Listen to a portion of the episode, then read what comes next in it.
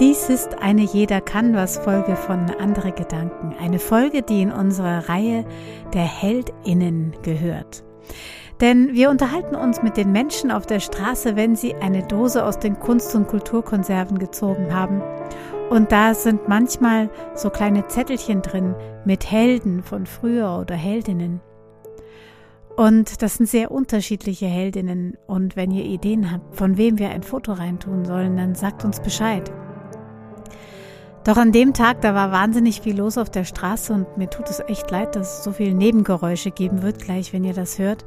Aber es ist eine Folge, die mir sehr am Herzen liegt. Ich glaube, wir hatten Hulk oder so jemanden gezogen und eine kleine ältere Dame.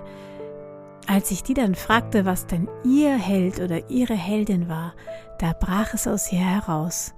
Und wir hören etwas ganz, ganz anderes, als ich vermutet hätte. Mein Held war jemand jüdischen Hintergrunds, der hieß Emil Landau und den habe ich in Amerika kennengelernt.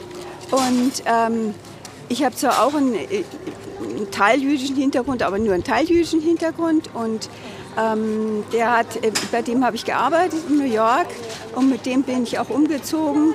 Und äh, der, der war äh, Flüchtling, äh, also der hat viele Angehörige im KZ verloren und ist dann nach Amerika, konnte sich äh, auf ein Schiff retten und hat dort seine spätere Lebensgefährtin, also Ehefrau, kennengelernt, die aus England kam. Mhm. Und der war, hat sich, der, ich wusste damals nur schemenhaft, dass bei uns irgendwie auch was Jüdisches ist, aber es wurde also nie zum Ausdruck gebracht mhm. und wurde möglichst verschwiegen, vor allem in meiner unmittelbaren, in meiner unmittelbaren Familie. Aber äh, der konnte es also auch nicht so genau wissen. Aber der war so frei. Ich habe mich mit dem so gut verstanden. Und dann habe ich jemanden kennengelernt, wollte heiraten und dann hat er sogar äh, uns, also meinen zukünftigen Mann und auch meine Mutter, wo er davon ausgehen konnte, dass er seine Generation ist und dass die vielleicht schon irgendwas am Kerbholz hatte, aber trotzdem, äh, meine Mutter durfte dann auch dorthin. Wir durften bei ihm wohnen, erst mal zwei, drei Tage. Und da hat er dann auch meine, mit meiner Mutter mal ganz alleine gesprochen. Und ich bin heute überzeugt, dass da der jüdische Hintergrund rauskam, weil das ja nur eine Schutzmaßnahme war. Und ähm, er hat äh, dann ein ganz neues Leben aufgebaut und dann hat er schließlich dann hat er auch ein Buch rausgebracht, da ist er immer wieder nach Deutschland gefahren und hatte, hatte keinen deutschen Hass. Und dann hat er sich spät im Leben entschieden, doch äh, in Neuengland in die Schulen zu gehen und dort ähm, seine Erfahrungen allen zu erzählen. Und ich habe auch das Buch gesehen, da gibt es in dem Buch ein wahnsinnig schönes Foto von ihm und seiner Familie, wie sie auf dem Segelboot sind, alles sind happy. Und dann ist in dem Buch auch ein späteres, sehr spätes Foto von ihm.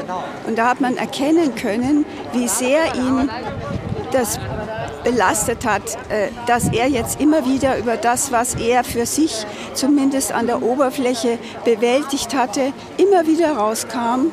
Und äh, es war durch ein Opfer von ihm dass er das dann erlaubt hat, dass es doch immer wieder hochsteigt. Und das sieht man ihm aber auch an.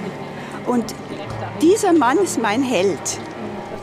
Ja, dieser Mann ist ein Held. Das sehe ich auch so. Ja, mich hat diese Folge sehr berührt, weil auch in meiner eigenen Familiengeschichte ein jüdischer Hintergrund verborgen werden musste. Und deswegen kann ich das total gut verstehen, wie die ältere Dame dann noch einmal kam, um mir Folgendes zu erzählen. Und ich habe jetzt erst, jetzt erst, nachdem die alle tot sind, ich habe jetzt Ahnenforschung äh, betrieben und bei dieser Ahnenforschung die direkte Schwester meiner Mutter mitsamt ihrem Ehemann, der also rein jüdisch war, ähm, die haben Auswanderungsanträge gestellt und sind aber nicht ausgewandert. Wir haben das nie erfahren. Und wir haben die Dokumente alles im Internet. Und ich habe das nie erfahren. Und erst ganz, ganz zum Schluss, wie schon meine kleine Tochter geboren war, da hat mein Onkel, den ich sehr geliebt habe, also der rein jüdisch war, ähm, das haben wir aber alle nicht gewusst, der hat dann mir angefangen, äh, mir Celan-Gedichte von Celan, Gedichte zu schenken. Und ich, ich wusste erst gar nicht äh, dabei, also das Feeling von Celan, also diese Zerrissenheit, mhm. Die haben ja die auch erlebt. Und, äh, und ich meine, ich bin jetzt froh, dass ich es weiß und dass ich damit umgehen kann. Aber ich habe es mein ganzes Leben lang mehr oder weniger geahnt oder gewusst. Tja, so sind wir von einem kleinen Zettel, auf dem Hulk zu sehen war, auf diese Geschichte gestoßen. Und ich freue mich sehr, dass jene ältere Dame das uns erzählt hat. Übrigens, du, diejenige, die uns das erzählt hat. Du hast uns eine Mail geschrieben und ich konnte dir nicht zurückantworten, weil die Adresse von dir irgendwie einen Schreibfehler drin hatte. Meld dich doch bei uns. Und auch alle, die uns jetzt zuhören und diese Folge gelauscht haben, was auch immer sich in dir, in euch bewegt hat, wenn ihr uns etwas mitteilen wollt, dann findet ihr alle Infos unter www.storybox-moentchen.de. Und nun lasse ich unsere jede Canvas-Folge mit dem, was uns jene Dame noch zu erzählen hatte, zu Ende gehen. Ich hatte auch in New York, also ich hatte in den Jahren in Amerika eine ganz süße, nette jüdische Freundin. Und ich war damals in der christlichen äh, Kirche engagiert und äh, eine Weile, ich bin jetzt in keiner Kirche mehr engagiert, aber das war so, wir, wir sind miteinander die, die, die Westküste von USA runtergefahren bis Mexiko.